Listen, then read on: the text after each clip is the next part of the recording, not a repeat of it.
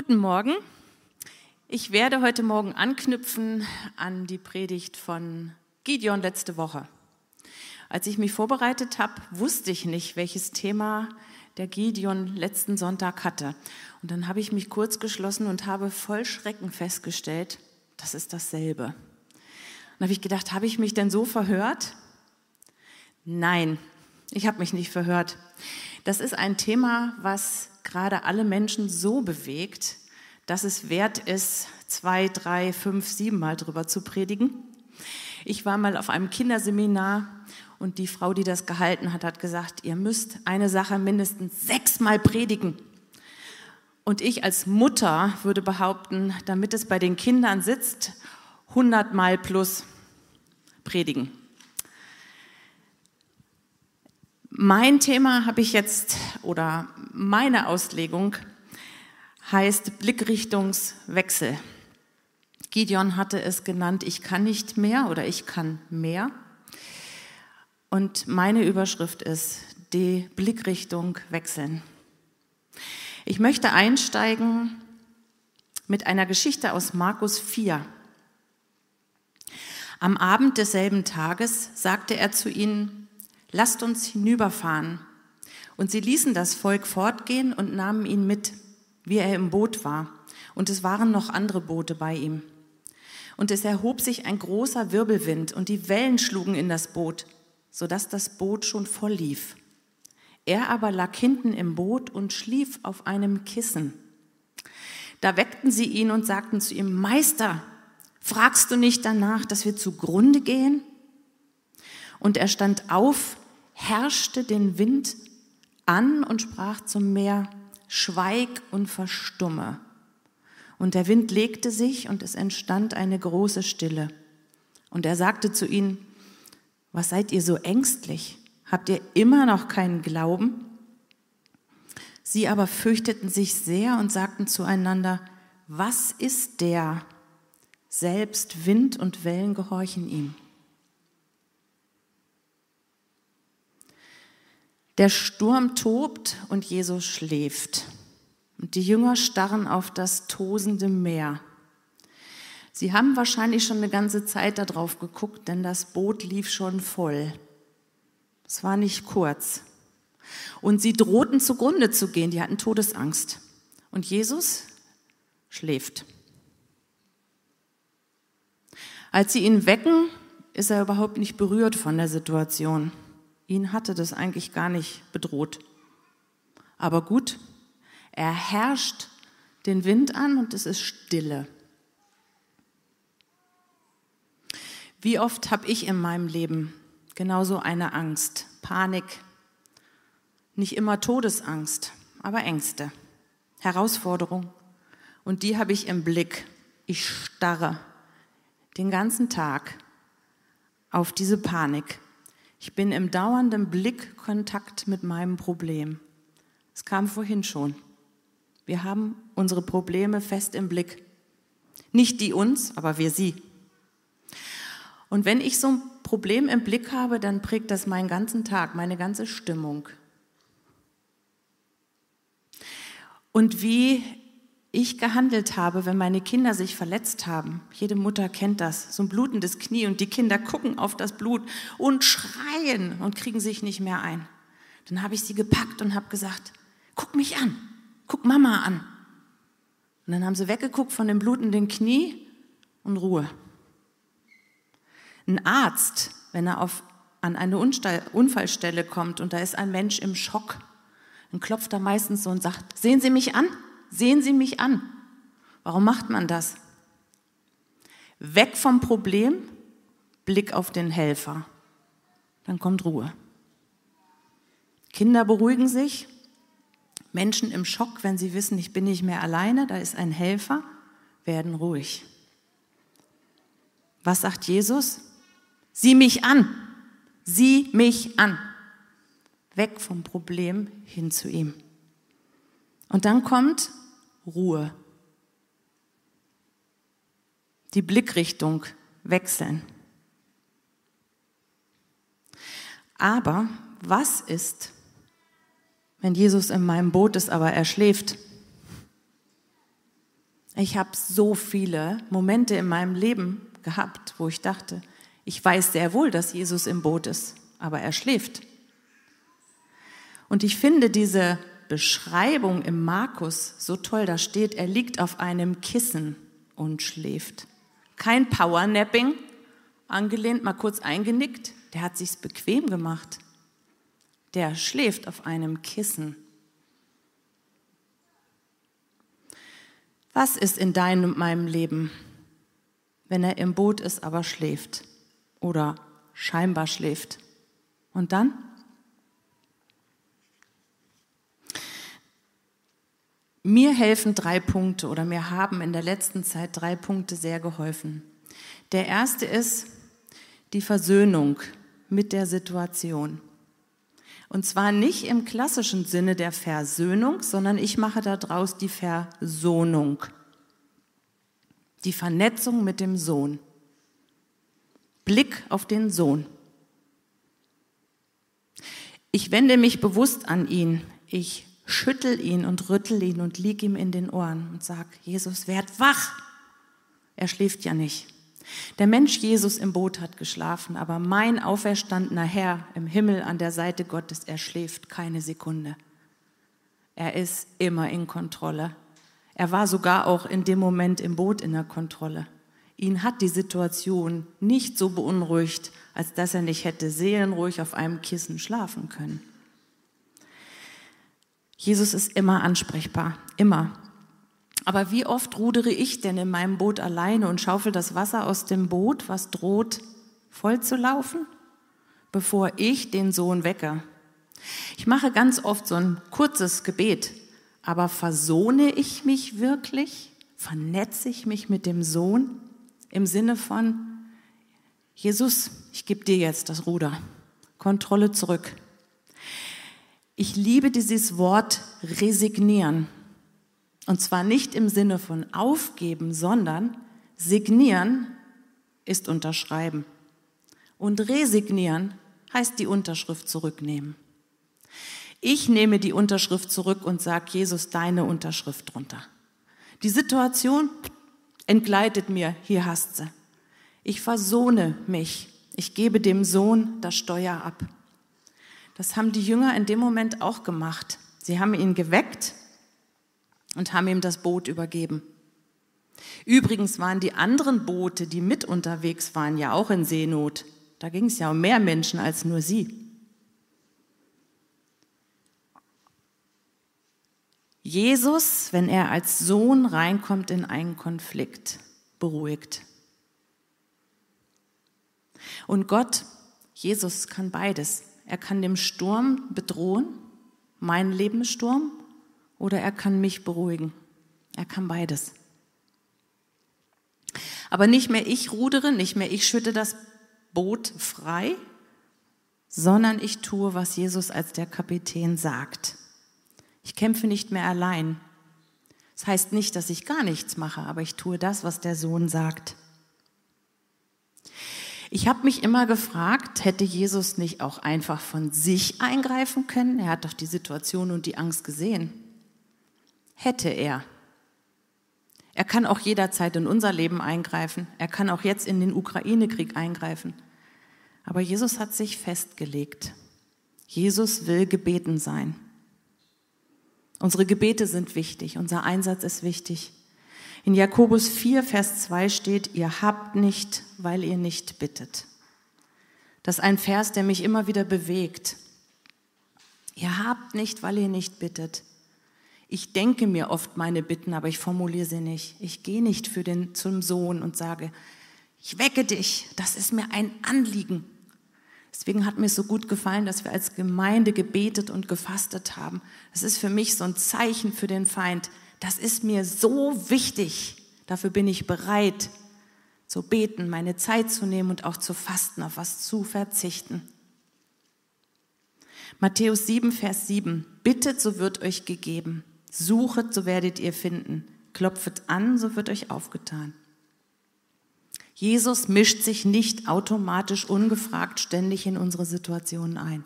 Wenn er es tut, sage ich, Gott sei Dank aber er tut es nicht automatisch. Wir als Eltern von erwachsenen Kindern haben uns festgelegt, wir mischen uns nicht ungefragt in das Leben unserer Kinder. Fällt mir das schwer. Wenn man sieht, dass sie etwas tun, was ihnen vielleicht nicht gut tut, was aus meiner Lebenserfahrung heraus ein Fehler ist, und sie fragen nicht. Wir mischen uns nicht ungefragt in das Leben unserer Kinder. Manchmal doch. Wie viel mehr dann Gott? Er respektiert uns. Er respektiert meinen Willen, meinen Dickkopf. Und ich bin so dankbar, dass ich ganz oft in meinem Leben sagen darf, er hat Gnade vor Recht ergehen lassen und er hat sich doch eingemischt. Und es gab auch schon Situationen, wo ich mich in das Leben unserer Kinder eingemischt habe und sie haben hinterher Danke gesagt. Aber das ist eine Gratwanderung. Frieden schließen, Versöhnung oder noch besser die Versohnung in der Situation ist der Ausgangspunkt, dass ich ruhig werden kann für jede weitere Aktion. Dann kommt Frieden, dann kommt Stille, weil Jesus das Ruder übernimmt. Das Zweite, was mir hilft, ist die Krücken ablegen. Ich hatte vor einigen Jahren eine Schulteroperation und hatte sechs Wochen lang meinen rechten Arm in einer Schiene an den Bauch gebunden, Tag und Nacht, weil diese Kunststoffanker, die hier oben reingemacht worden sind, erst einwachsen mussten und ich brauchte Ruhe, Ruhestellung für den Arm. Aber nach den sechs Wochen war genug. Dann sollte die Schiene ab und ich musste zur Physiotherapie. Boah, was habe ich mich gewehrt dagegen? Lass mir diese Schiene. Als die Schiene abkam, habe ich gemerkt, der Arm gehört mir gar nicht mehr richtig. Ich musste anfangen zu trainieren. Die Muskeln waren abgebaut und ich musste trainieren. Und das waren solche Schmerzen. Und wann immer ich konnte und keiner geguckt hat, habe ich mir die Schiene wieder angezogen. Und die Physiotherapeutin hat gesagt, das ist kontraproduktiv. Sechs Wochen war die Schiene gut. Sie hat sogar geholfen. Aber jetzt behindert sie. Und deine Schonhaltung kann chronisch werden. Schiene ab, da musst du jetzt durch. Wenn wir in Herausforderungen kommen, wenn wir in Notsituationen stecken, nach welcher Krücke greifst du? Nach welcher Krücke greife ich? Ich kenne meine Krücken super gut. Wenn ich aufgeregt bin, enttäuscht bin, wütend bin, dann mache ich zuerst eins. Ich rufe meinen Mann an oder ich rufe eine Freundin an. Wenn ich ganz erschöpft bin, dann lese ich, trinke ein Glas Wein, ich gucke Fernsehen, obwohl das eher weniger. Aber ich habe meine Krücken und jeder von euch hat seine Krücken. Handy raus, Netflix gucken, Instagram gucken,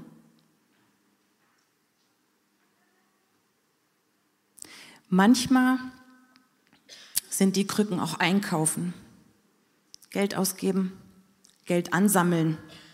Ist auch eine Krücke. Kann ich mich drauf stützen, wenn mein Konto voll ist? Einmischen, Gottes Handeln nicht abwarten, sondern schon mal manipulieren und anschieben, ist auch eine Krücke. Oder ich mache jetzt gar nichts mehr in einen starren Modus verfallen. Jeder von euch kennt seine Krücken am besten. Und wisst ihr was? Kurzzeitig sind Krücken gut. Gott schenkt sie uns sogar manchmal. Wie Elia in der Wüste, der nicht mehr konnte. Schlafen, essen, trinken, lass dir was Gutes tun. Aber es ist immer nur für eine kurze Zeit. Denn die wirkliche die wirkliche Hilfe kommt nicht von der Krücke, sondern von unserem Herrn. Und ja, die Krücke wegschmeißen tut erstmal weh. Ehrlich, das sind Schmerzen, wenn man die ganze Zeit an Krücken gelaufen ist. Und dann muss man belasten wieder. Boah. Aber es hilft nicht anders. Krücke weg und mit Gott wieder laufen und die Muskeln trainieren. Und das Ziel spornt an. Und oft ist die Krücke auch Aktivismus. Ich verfalle erstmal in ein hektisches Tun. Luther hat mal gesagt, bete jeden Tag eine Stunde und wenn du viel zu tun hast, dann zwei. Das stimmt. Das stimmt wirklich. Je mehr Anspannung, Angst, Not, Stress da ist, umso mehr brauche ich die Ruhe mit meinem Herrn. Und Krücken sind manchmal okay, aber niemals eine dauerhafte Lösung, niemals. Und manchmal können Krücken auch unwiederbringlich schädigen. Also die Lösung ist Krücke weg und innehalten. Und dann kommt für mich der dritte und der wichtigste Punkt. Und das ist die Blickrichtung wechseln. Ich habe euch ein Fernglas mitgebracht, weil das ist für mich der Sinnbild dafür. Inmitten unserer Irrungen und Wirrungen, im Gewimmel unseres Lebens, wenn ich nicht mehr richtig weiß, dann hole ich das Fernglas raus und suche gezielt nur noch Jesus. Jesus, wo bist du im Gewimmel meines Lebens? Such nur noch mit den Augen und fixier Jesus und dann geh mit. Lass das Ganze drumrum sein. Das ist das Einzige, was mir hilft. Fernglas raus, Jesus suchen, so lange bis du ihn gefunden hast und da bleiben. Für mich ist das mein Kniebänkchen in der Küche. Ich habe früher als Jugendliche jedes Jahr ein, äh, eine Woche mitgemacht vor Ostern in einem Kloster mit Diakonissen. Ich war fasziniert davon. Wir haben geschwiegen. Wir haben vier Tage geschwiegen. Wir haben auf Knien gebetet. Es war so toll. Dass ich das als Jugendliche toll fand, aber ich fand es toll. Und viele Jahre später hat mir mein Vater ein Kniebänkchen gebaut, so wie es bei den Schwestern war. Und ich habe es lange aus den Augen verloren und seit ein paar Jahren jetzt wieder rausgeholt. Das ist mein Fernglas. Inmitten meiner Anspannung und Sorgen, die ja immer da sind, hole ich mein Kniebänkchen, knie mich in meine Küche und sage, Jesus, wo bist du? Ich muss dich wieder neu mit meinen Augen fixieren. Ich demütige mich unter deine starke Hand. Wo bist du? Und diese Ruhe, die tut mir so gut. Und manchmal kämpfe ich, manchmal sitze ich auch eine halbe Stunde, bevor ich Jesus gefunden habe. Weil dann kommt, was wolltest du eigentlich kochen? Du musst noch einkaufen. Den Termin hast du vergessen. Und immer wieder, nein, nein, Jesus, wo bist du, bis ich dich habe? Dann wecke ich ihn dann kommt der Friede. Und dann kann mein Blick weg von mir und meinem Problem wieder auf Jesus. Das ist meine einzige Möglichkeit. Raus aus den Verwirrungen. Und Jesus sagt, Efi, sieh mich an. Sieh mich an. Und dann werde ich wieder ruhig. Im Psalm 34,7 steht, als ich den Herrn suchte, antwortete er mir und er rettete mich aus aller meiner Furcht. Blick aufs Kreuz. Ich richte inmitten meines Alltags meinen Blick auf ihn. Das haben mich die Schwestern in diesem Kloster auch gelehrt. Die haben alle drei Stunden eine Gebetszeit. Fand ich furchtbar nervig. Wir haben ja auch mit ihnen gearbeitet und wir waren gerade drin im Arbeiten. Wir hatten Gartenhandschuhe an, wir haben draußen was gemacht und dann läuteten die Glocken. Gummihandschuhe wieder aus, Hände waschen, ab in den Gebetsraum und beten. Und ich habe gedacht, doch nervig. Und dann haben sie gesagt, nein, immer wieder im Alltag, kurz innehalten, Blick auf Jesus. Und dann motiviert es dich wieder ganz anders weiterzuarbeiten. Und ich habe das so schätzen gelernt. Und deswegen ist es so wichtig, dass wir uns im Alltag immer wieder Dinge geben, die uns erinnern. Manche haben so ein Hosentaschenkreuz dabei, manche haben überall ihre Bibelverse in der Küche, im Büro. Immer wieder Blick auf ihn. Alles, was hilft, ist erlaubt. Blick auf Jesus, Blick auf Jesus. Denn warum verlieren wir Jesus so schnell aus dem Blick? Ostern ist noch nicht so lange her und wir haben die Geschichte gelesen vom Einzug nach Jerusalem. Jesus reitet auf dem Eselfüllen wie angekündigt im Alten Testament nach Jerusalem. Und die Leute brüllen, Hosianna. Hosianna heißt so etwas wie, es ist ein Jubel und ein Flehruf. Sowas wie Herr hilf, aber auch ein Jubelruf, der Retter. Und sie brüllen das und sie rufen ihm zu. Und fünf Tage, sieben Tage später, ich weiß nicht genau, schreien sie, kreuzigt ihn. Dieselbe Truppe, die da geschrien hat, da ist der Retter, schreit, kreuzigt ihn. Wie konnte das sein? Das konnte deshalb sein, weil sie Jesus nicht erkannt haben. Sie haben sich Jesus so anders vorgestellt. Da sollte doch der Retter kommen, der Retter aus Knechtschaft. Die waren unter römischer Besetzung. Die lebten in einem Zustand der Unterdrückung. Und das, was sie erhofft haben, war, dass Jesus kommt, heute im übertragenen Sinne mit Panzern und da mal aufräumt. Und was macht er? Er legt sich mit den Pharisäern und Sadduzäern an, er schmeißt da erstmal im Tempel alles um und räumt auf. Der macht was ganz anderes. Jesus, dafür bist du doch nicht gekommen. Was machst du denn hier? Wir haben genau einen Plan gehabt, wie du hier aufräumst und was machst du? Und dann haben sie geschrien vor Wut und Enttäuschung und Verzweiflung, kreuzigt ihn. Ich schreie in meinem Leben vielleicht nicht gleich, kreuzigt ihn, aber ich habe schon oft gesagt, Herr, ich bin so sauer auf dich. Das ist doch so völlig anders, als ich es mir erhofft und erbetet habe. Warum? Jesus sagt in Matthäus 26, 31, kurz vor seiner Hinrichtung, sagt er, ihr werdet Anstoß an mir nehmen. Es gibt eine Übersetzung, da steht, ihr werdet irre werden an mir. Genauso fühle ich mich manchmal, wenn ich in Notsituationen bin und ich schreie zu Gott, ich schreie zu Jesus und scheinbar schläft er. Und dann handelt er noch so anders, als ich es mir gedacht habe, wo ich es doch genau wusste, wie es gut ist. Und dann festzuhalten, zu sagen, nein, ich weiß, dass Jesus den besseren Überblick hat. Ich weiß es. Ich weiß es. Er hat den Überblick und er wird es gut machen. Und auch manchmal, wenn es mich schmerzt und wenn es anders kommt, als ich es mir erhofft habe.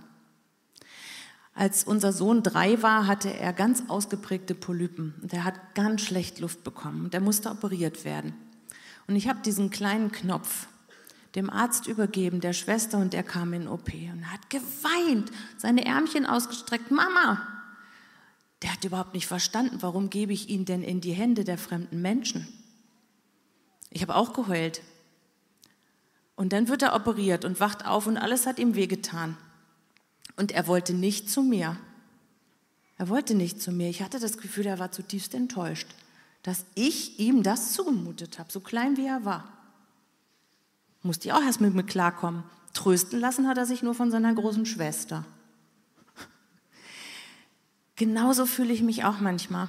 Gott lässt mich eine Situation erleben, die ich überhaupt nicht verstehe und die mir wehtut. Oder er lässt mich warten und warten und warten. Wir singen dieses Lied so oft, Even when I don't see, it's your working. Auch wenn ich nicht sehe, auch wenn ich nicht fühle, bist du doch am Werke. Oh, es ist für mich manchmal eine Herausforderung bis zum Platzen, dieses Warten. Und dann kommt dieser Vers für mich, das, was wir vorhin gesungen haben als ganze Gemeinde. Die Freude am Herrn ist meine Kraft. Seid nicht bekümmert, denn die Freude am Herrn ist eure Stärke. Nehemiah 8, Vers 10. Das singen wir ziemlich schnell, wenn es uns gut geht.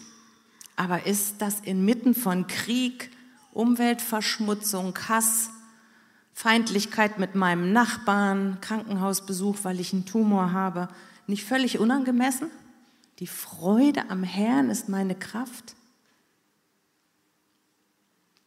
Da ist es wieder, dieser Blick durchs Fernglas hin zu Jesus. Und dann kommt mein Glauben ins Spiel, weil ich das Gutsein von Jesus nicht beweisen kann. Ich kann es auch nicht erklären, aber ich kann es erleben. Ich kann es erleben. Und ich muss es glauben. Sobald ich es sehe, ist es kein Glauben mehr dann ist es Sehen. Ich glaube in etwas hinein, was ich noch nicht sehe. Aber es stützt sich auf das, dass ich es weiß und dass der Geist Gottes, seine Kraft es in mir selbst, selbst bestätigt. Probier es aus, es ist so. Ich hatte, ähm, als ich Teenie war, eine oder junge Erwachsene, eine Freundin, die zu mir kam und sagt, ah, ich habe einen Mann kennengelernt, aber woran merke ich denn, dass ich verliebt bin? Und da habe ich gesagt, du, Du weißt, ob du verliebt bist oder nicht. Solange du mich das noch fragst, bist du nicht verliebt. Hä, das verstehe ich nicht. Erklär mir das mal. Ich sage, das kann ich nicht erklären, weil ich war verliebt. Ein halbes Jahr später hat sie ihren jetzigen Mann kennengelernt und rief mich an und sagte, ich weiß genau, was du meinst. Und so ist es mit der Freude am Herrn als Kraftquelle. Die kann ich dir nicht erklären, aber ich kann sagen, du kannst sie erleben. Es ist was Übermenschliches. Es ist was Übernatürliches, aber etwas, was trägt, was total trägt. Und nein, nicht jede Situation ist von Gott gewollt, in der wir drin stecken. Nicht jede Situation unseres Lebens und das, was jetzt gerade läuft, ist von Gott gewollt. Aber Gott verschwendet auch nichts. Ich habe ein Buch gelesen von einer Frau, die im ersten Jahr ihrer Ehe hat der Mann einen Tumor bekommen, einen Gehirntumor, und der hat ab da das Kurzzeitgedächtnis verloren. Könnt ihr euch vorstellen, wie sie es lebt mit einem Mann ohne Kurzzeitgedächtnis? Und sie betet seit zehn Jahren und sie sagt, ich weiß, mein Gott könnte ihn heilen. Aber ich weiß auch, in der Zeit, wo er es noch nicht tut, verschwendet er nichts. Und er nutzt die Situation und er kommt mit mir zum Zug. Manchmal sind nämlich die Segnungen Gottes höher als das, was ich von ihm erbete. Das, was ich von ihm hätte haben wollen, wäre nicht das Beste. Mein kleiner Sohn, bitte Mama, schick mich nicht in OP, wäre für ihn der leichtere Weg gewesen, aber hätte ihm nicht wirklich geholfen. Nein, Gott schenkt uns keine schlechten Dinge. Gott ist der Geber guter Gaben. Er ist der Geber guter Gaben, vollkommener Gabe. Aber manchmal ist es so, dass er uns etwas zutraut und mutet, weil da was richtig Gutes bei rauskommt. Und ich sage euch auch, meine Erkenntnis ist, Gottes Absicht ist immer ewig. Er hat nicht in erster Linie mein Wohl, mein dickes Portemonnaie, meine Zufriedenheit, mein Glück und meine Gesundheit hier auf der Erde im Blick. Immer ewig. Er wird alles dafür tun, dass ich ihn erkenne und eines Tages bei ihm bin im Himmel. Denn meine Heimat ist nicht hier, die ist im Himmel. Und manchmal muss mir das reichen. Ich war in Lebenssituationen, ich erinnere mich dran, als ich das zweite Mal einen Tumor hatte, der mich fast das Leben gekostet hat. Und ich habe gewartet auf die erlösende oder nicht erlösende Nachricht, gutartig oder bösartig. Ich hatte nur noch eine Möglichkeit, das Fernglas raus, Jesus suchen und dann habe ich ein Lied hundertmal gehört. Lass mich nicht zu Schanden werden, halte dein Versprechen, o oh Gott das mich nicht trennt von deiner Liebesmacht, bin unter deinen Flügeln gut bewacht. Und so sag ich mir, was ich Gutes über dich weiß. Und das habe ich getan und das ist das, was wir tun. In den Zeiten, was machen denn die Leute im Krieg jetzt, die wissen, hier komme ich nicht mehr lebend raus?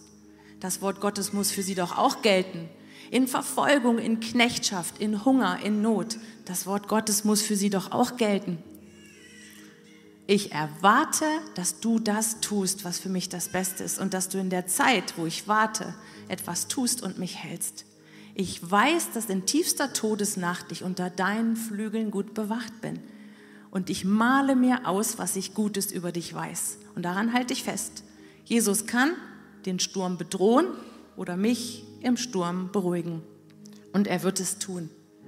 Und ich kann dich nicht überzeugen, ich kann es dir auch nicht in deinen Rucksack packen, aber ich kann dir sagen, dass ich hier oben stehe, ist der Beweis dafür, dass Gottes Kraft reicht. Zu der Zeit, wo ich es brauche, wo du es brauchst. Und ich spreche dir zu, unsere Heimat ist im Himmel, aber dafür ist es nötig, dass wir wissen, wer im Himmel auf uns wartet. Und dass wir schon hier den Beginn haben und hier sagen, ja, Jesus, komm in mein Boot. Jesus, ich weck dich auf und sag, nimm du das Steuer in die Hand und beruhige mich. Und dafür braucht es Zeit. Dafür braucht es Zeit. Ich brauche Zeit mit meinem Jesus alleine. Ich bin gerne mit anderen Menschen zusammen, wenn mein Mann und ich zusammen sind. Aber ich brauche die Zweisamkeit mit ihm. Unsere Beziehung wächst nicht, wenn ich immer nur in der Gruppe mit ihm zusammen bin. Und so ist es mit Jesus auch. Gottesdienste sind super, sind wichtig, Gemeinschaft ist gut. Aber die Zeit zu zweit, die lässt die Beziehung zu ihm reifen. Such Jesus, nimm dir Zeit, nimm dir Zeit, nimm das Fernglas, richte dich aus und wechsel den Blick weg von dem, was dich gerade bewegt, quält, nötigt, hin zu Jesus als den, der alles kann und auch alles tun wird. Er wird. Und wenn es das ist, dass er mich hier wegholt und zu ihm in die Herrlichkeit holt, das ist die letzte Hoffnung. Denn das große Finale ist nicht hier, das große Finale ist im Himmel. Und da möchte ich euch einfach wirklich ermutigen, dass ihr euch versöhnt in jeder Situation, dass ihr eure Krücken schmeißt, dass ihr den Blick auf Jesus wendet und euch vorstellt, wie er eingreifen kann, aber es ihm überlässt. Und dass ihr die Freude daraus erlebt. Und das greift, das greift. Vielleicht ist jemand hier, der sagt, ich habe das aber echt noch nie erlebt. Ich habe nicht erlebt, dass Jesus in meinem Boot ist. Ich habe nicht erlebt, dass ich Freude habe und Halt. Oder vielleicht ist auch jemand hier oder auch der jetzt zuschaut, der sagt, ich habe schon mal erlebt, aber es ist weg. Dann möchte ich jetzt beten und euch einladen. Betet mit innerlich. Egal ob zum ersten Mal oder zum hundertsten Mal. Betet einfach mit und übergebt Jesus neu das Steuer in eurem Lebensboot. Und lasst euch zur Ruhe bringen und den Blick auf ihn lenken.